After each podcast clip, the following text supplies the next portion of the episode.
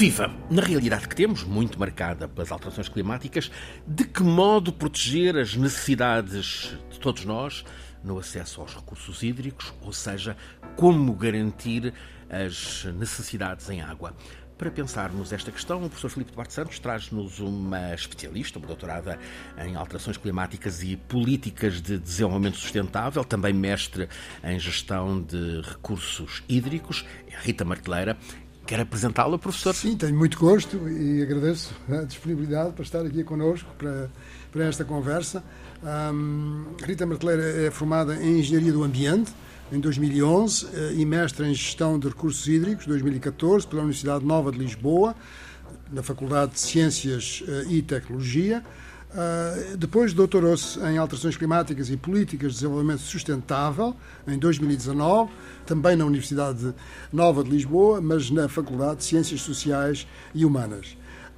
Teve já uh, experiência uh, de investigação nas áreas de ambiente, alterações climáticas e gestão do uso eficiente da água, passando pelo Instituto Superior Técnico, o programa MIT Portugal e pelo Centro Interdisciplinar de Ciências Sociais.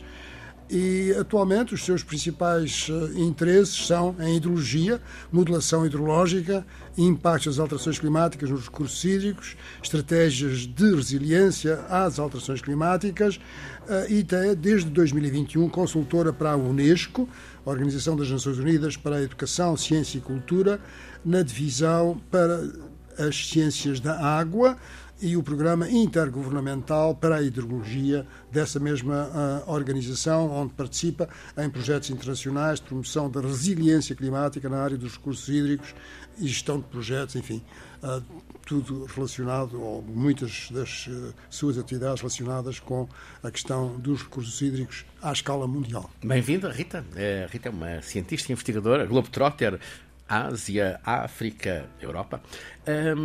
Rita, começando pelo princípio, que impacto é que as alterações climáticas estão a ter no acesso aos recursos hídricos? Bom dia, antes de mais, obrigada pelo convite. Eu diria que o impacto das alterações climáticas é, acima de tudo, sentido no ciclo hidrológico.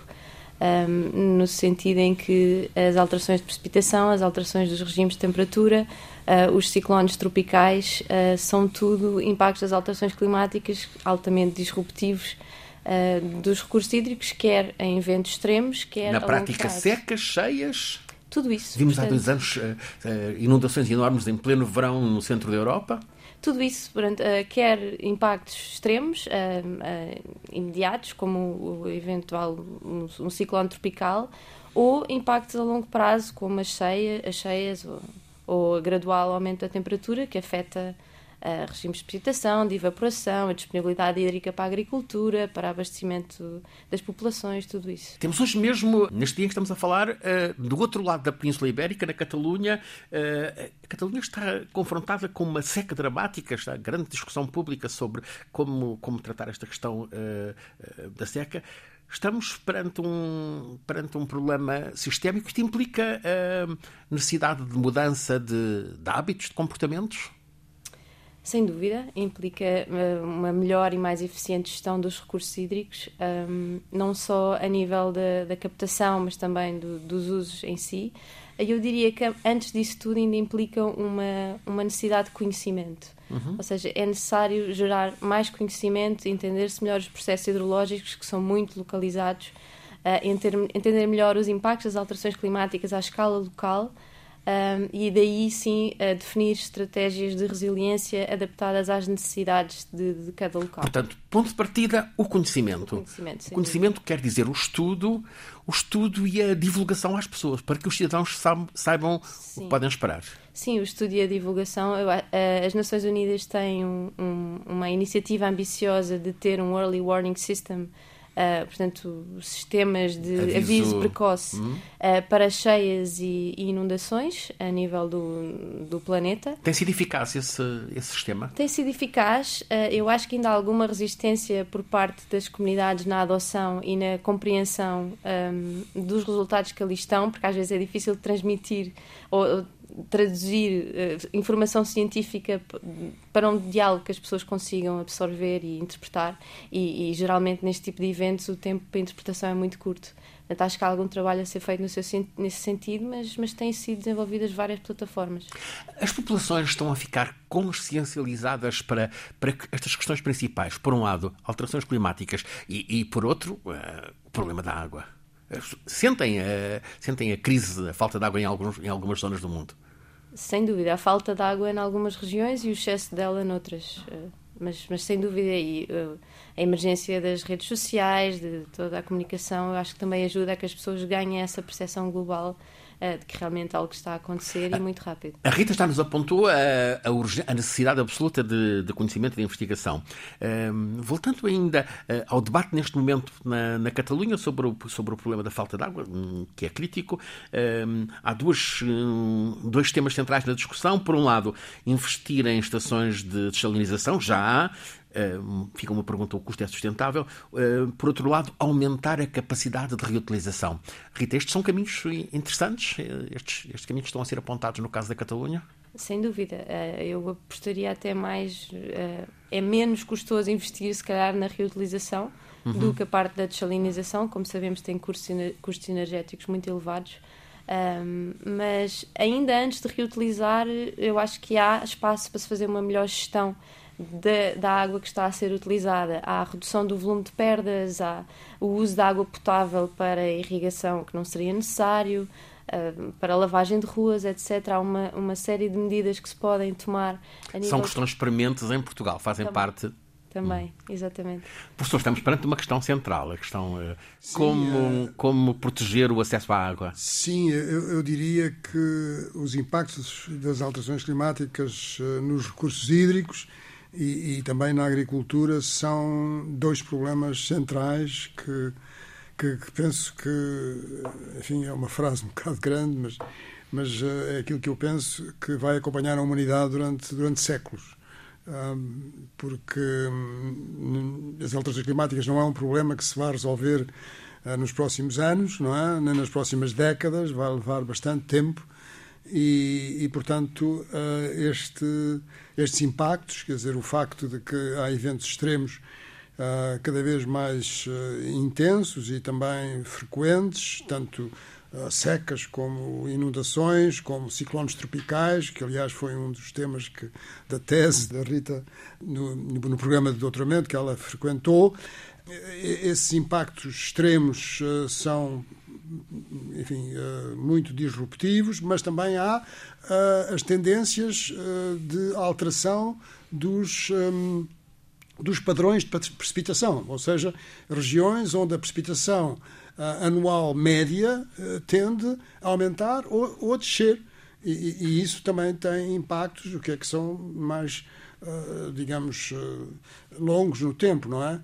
Portanto, evidentemente, mas, mas, estou inteiramente de acordo que que o primeiro passo que, racional uh, deveria ser diminuirmos as perdas uhum. na distribuição da água uh, e, e, depois então uh, irmos Uh, enfim, uh, fazer uso. Não, não, quer dizer que se faça só uma coisa, devem-se uhum. fazer todas elas, mas, mas esse aspecto é, é um aspecto penalizador. Uhum. A Rita tem o valor acrescentado de experiência a lidar com situações críticas pelo mundo. Uh, podemos percorrer esse mapa, começar pelas, pelas Filipinas. Uh, a Rita, uh, primeiro como voluntária, esteve numa zona de, de, crise e depois como investigadora numa zona que tinha sido atingida, devastada por um furacão. Como é que foi essa, essa experiência? O que foi o trabalho aí? Bom, então esse trabalho passou-se na cidade de Tacloban, nas Filipinas. Foi a cidade mais afetada pela passagem. Uma cidade grande? Não muito grande, 200 e tal mil hum, pessoas, mas média. Hum. para a Ásia até bastante pequena. Sim. Um, e foi a cidade mais afetada pela passagem do, do tufão Haiyan. O que é que encontrou ao chegar lá?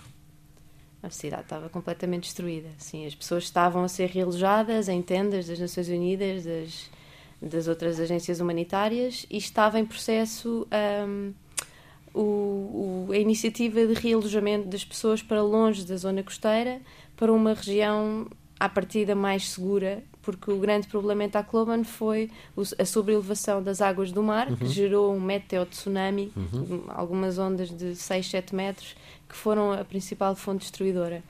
Um, e o meu trabalho aí focou-se no, no, auxílio das, do governo local e de, das entidades locais, tentar identificar quais é que seriam fontes de água resilientes nessas, nessas zonas de realojamento da população porque estava-se a planear mover 140, 160 mil pessoas, mas não estavam identificadas as, as fontes de água nessas, nessas novas localizações. Como é, como é que se faz esse trabalho de identificação de, de fontes possíveis? Bom, tem uma componente muito extensa de recolha de dados, uhum. uh, não só dados satélite, portanto, uhum. há um, um estudo inicial da topografia da região, um, é muito importante ter acesso a dados de meteorologia das estações meteorológicas locais, uma série, diria eu, de 30 anos a nível diário, portanto são séries muito longas, porque para, para captarmos a alteração do clima não podemos olhar para os últimos 5 anos, precisamos de séries, uhum. eu diria 20, 30 anos no mínimo a nível diário e, e depois é conjugar tudo, tudo isso. No, há programas que o fazem, modelação hidrológica é aquilo com que eu trabalho, que nos fazem como com uma previsão de qual é que será o comportamento dos rios. E houve boas respostas?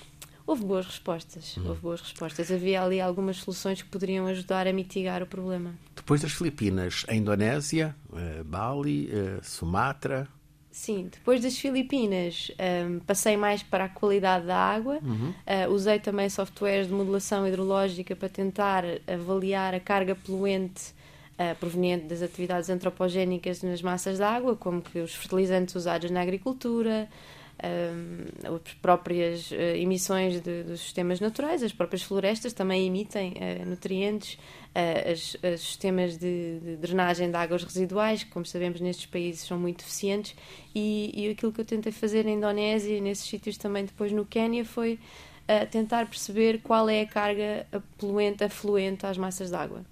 E é, e é significativa? É muito, é muito grande, sim. Uhum. Dependendo, obviamente, da zona. Há zonas mais agrícolas em que uh, a agricultura é um problema, porque há um excesso de nutrientes, uh, de, de fertilizantes, de utilização de fertilizantes ricos em, em azoto e fósforo. Uh, nas zonas mais urbanas e estes núcleos urbanos muitas vezes desenvolvem-se de forma muito espontânea que não têm uma, um planeamento de drenagem de águas residuais que acompanhe e, e, em resultado disso depois há uma descarga praticamente direta para os recursos hídricos. Uh, dependendo da zona, o problema varia. Precisamos de estudo assim em Portugal ou ele já está feito? Em termos da qualidade da água, eu diria que estamos bem mais avançados do que, do que estas localizações. Mas voltando à, à conversa anterior, em termos da disponibilidade da água e daquilo que serão os impactos das alterações climáticas uh, na disponibilidade de água que temos uh, para, para os diferentes usos, acho que sim, aí, aí exige mais investigação. Temos vindo, por exemplo, o, o, o Sudoeste Algarvio, que está, que crítico. Está crítico, apesar Barragem do resto de Santa país. Clara, a bravura, tudo. Sim, sim, sim. Portanto, eu diria que o conhecimento é, é aquilo que vai gerar... E ainda nos falta conhecimento para encontrar soluções. Sim, porque as alterações climáticas têm um fator de imprevisibilidade que, que as ciências hidrológicas não, não estavam à espera. Portanto, eu acho que é preciso revisitar uh, todos os períodos. Estão a avançar demasiado depressa em relação ao que estávamos à espera? Sem dúvida.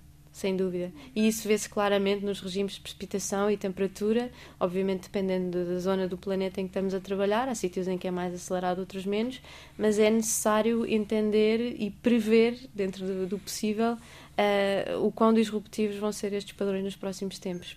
Professor, estamos ainda numa fase em que é necessário avançar no conhecimento, uh, aumentar o conhecimento para tentar perceber como responder às emergências que há. Sim, mas eu penso que já existe conhecimento uh, suficiente para uh, ter mais iniciativas de ação, né, uhum. de resolver o problema. O que é que nos está a faltar? Bom, é, é, difícil estar a fazer uma, enfim, uma interpretação completa, mas mas a questão das perdas de água é, penso que é chocante, não é? Que, que no Algarve haja, na distribuição em baixa, uh, perdas tão elevadas. Fala-se, em alguns casos, 30% ou mais? Não, quer dizer, 30% é a média do país, uhum. e, portanto há valores mais elevados. Uh, também é uma coisa que não se sabe é quais são os municípios que têm esses valores mais elevados. Portanto, há uma proteção, digamos assim, uh, daqueles que estão a contribuir mais para o problema da, das perdas, o que não me parece ser uma coisa positiva, porque devemos ser frontais, devemos ser claros, não é? Isto é uma coisa que, de que todos nós uh, dependemos, não é? E, portanto não vejo que esta tentativa de encobrir não é, ou de não dar conhecimento seja benéfica. Portanto, esse, esse, é um aspecto em que se podia agir, não é? Tem-se todo o conhecimento necessário para agir. É necessário investimento, mas também há investimento, do, também há verbas disponíveis do PRR. Depois, aumentar uh, uh, o volume de águas residuais urbanas tratadas, não é? Chamadas APR como, como estava a dizer a doutora Rita, que efetivamente estarmos a utilizar água que é potável para numa situação de escassez, não é? Para regar os, laranjais não, não, não, é, não é necessário, não é? E, portanto... Eh, Falta-nos trabalhar muito a reutilização. A reutilização. Eh, e, e, a Rita tinha e, e isso também existem conhecimentos, não é? Em Portugal, para fazer isso. É necessário investimento, é necessário vontade política. Bom, é, é, o que me ocorre dizer. Rita, hum, precisamos de mudar hábitos de consumo? Uma, uma falta-nos aprender a lidar com a água? A escola tem de ensinar a lidar com a água? Sim, sem dúvida. Eu acho que, uh, apesar das, das, das, pessoas estarem cada vez mais conscientes de que há um problema de, de falta de água e que, que, se irá agravar no futuro, uh, ainda tomamos por garantido, cada vez que abrimos a torneira, que, que a água Já, vai lá estar. A água aparece sempre. A água aparece Sim. sempre. Raras vezes são as que, não, que isso não acontece e ficamos muito chateados, mas rapidamente nos esquecemos. Uh, ainda não há a percepção de que é um recurso assim tão escasso um, isso, Mas enfrentamos esse risco, risco, o risco de abrir a torneira e, não, e a água não, não aparecer. Bom, isso vai depender do que dizia o professor Felipe, se, se houver um trabalho feito a uhum. montante com vontade política e que, que abrace medidas de mitigação uhum. que permitam que isso não aconteça. Há 20, 30 anos eram frequentes eh, casos de falta de água, diretamente no Algarve, no Alentejo, em várias zonas do país, não, eh, acontecia a torneira abrir e uh, não há água. Ou seja, estamos perante uma questão que é uma questão crítica, tem que ser uma, uma prioridade na discussão política. Sem dúvida, sem dúvida. Até porque a água é um é um recurso que é, que é, que é transversal a tantos outros setores, que é, a, agricultura, a, indústria, não é apenas a água para, para, para consumo próprio. A Rita tem experiência de terreno. As populações. Uh em Hong Kong, onde também esteve, não falámos, mas também esteve em Hong Kong, uh, na Indonésia, nas Filipinas, no Quênia. As pessoas envolvem-se, uh, percebem que estão a lidar com, com uma questão crítica?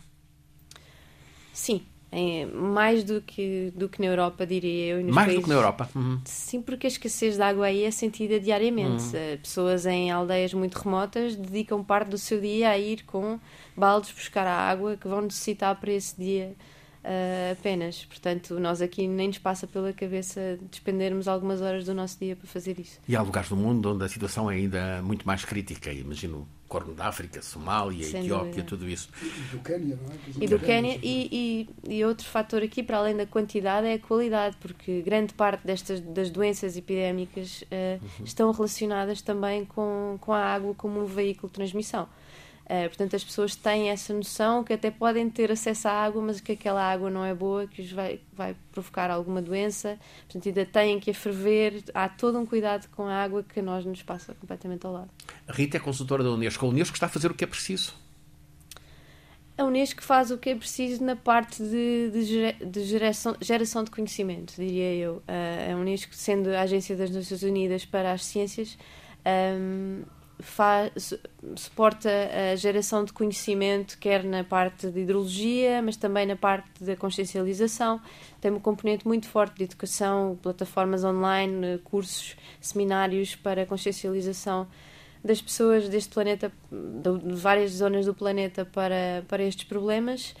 Um, quer a nível de acesso à água, quer a nível de previsão de, uhum. de fenómenos extremos, como tínhamos falado inicialmente. Portanto, que sim, mas há muito trabalho a ser feito. Professor, como é, que, como é que é possível envolver? O que é que deve ser feito, justamente pegando nesta, nesta deixa da, da Rita? Como envolver as comunidades locais para uh, a percepção deste uh, problema da escassez de água antes que entremos, de facto, na, na escassez sentida? Repare, é, é preciso distinguir um, entre os países um, com economias avançadas, não é? de que Portugal faz parte, de, dos outros países do mundo, claro. incluindo as, as, economias emergentes, eh, enfim, a China, os grandes países, a Índia. A Índia tem imensos problemas de água. Mas um, o, o, que é, digamos, um, notório uh, atualmente é que nos países com economias avançadas, em alguns deles, uh, no, no sul da Europa, em particular em Portugal, em Espanha e também na Grécia, mas sobretudo nestes dois primeiros países, uh, as populações estão a ser confrontadas com algo que não imaginavam que fosse possível. Não é? Uh, como é que é possível que agora não haja água em Barcelona, uh, que é uma cidade enfim, vibrante, uma grande metrópole, justamente. vibrante em muitos aspectos. Parece impensável. Uh, Eles têm a central de salinização. E tem uma central de esterilização, porque antes de a terem, tiveram problemas uh, também de seca e de escassez de água, e a cidade foi abastecida uh, através de, uh, de, de, de, enfim, de, um barco Caminho... ah, sim, sim. Não é? que transportou a água. Mas depois... E agora há caminhões cisterna a distribuir água pelos arredores de Barcelona. Exatamente. Portanto, há uma certa surpresa, não é? desta situação. É, é, diferente nos países agora uma situação mais extrema na, no Sahel e no Corno da África, em que desde sempre a água foi, foi escassa. E, e, e, não havia água potável, nem havia, uh, digamos, água canalizada em muitas aldeias. Uh, e, portanto, as pessoas deslocam-se, não é? Para ir buscar água, como, como foi referido. E agora isso está-se a agravar, em vez de estar a melhorar, que era aquela tendência, não é? Que uh, seria de esperar, não é? Que o mundo fosse sempre melhor, que as coisas corressem sempre, enfim, que e, portanto há uma certa digamos perplexidade perante isto, mas que é mais forte nos, nos nossos países e, e, há uma certa hesitação, diria, em os poderes públicos se convencerem que têm mesmo de atuar, quer dizer, que isto não é uma coisa passageira, não é? Que, que, que vai chover muito no mês de abril ou no mês de março e que, portanto, fica tudo sossegado. Apesar de tudo, em Portugal, nos últimos anos houve uma uh, atenção reforçada para as questões da água, houve uma sensibilização para as questões é, da água. Quer dizer, Portugal é um exemplo de sucesso, é um exemplo de sucesso muito. Uh, conhecido internacionalmente no que respeita à qualidade da água, não é? Quer dizer, e ao tratamento das águas residuais urbanas. Mas não é a reutilização das águas residuais urbanas, mas no que respeita à qualidade da água, nós temos uma qualidade da água que é excelente e esse percurso, não é, da situação anterior até termos uma qualidade de água muito boa, foi feito muito rapidamente. Uh, mas simplesmente agora uh, surgiu um novo fator que são as alterações climáticas que é necessário uh, encarar, enfim, uh, de frente. Filipe Duarte Santos, professor catedrático da Faculdade de Ciências da Universidade de Lisboa, conduz-nos todas as semanas neste programa, Escala do Clima. É uma parceria entre a Escola Superior de Comunicação Social e a Antena 1 da Rádio Pública, RTP. Cada episódio fica disponível sempre às quartas-feiras. Este é um programa feito por Alice Vilaça, Nuno Portugal, por mim, Francisco Sena Santos, sempre pelo professor Filipe Duarte Santos, que é o nosso condutor científico, e hoje como convidada Rita Marteleira.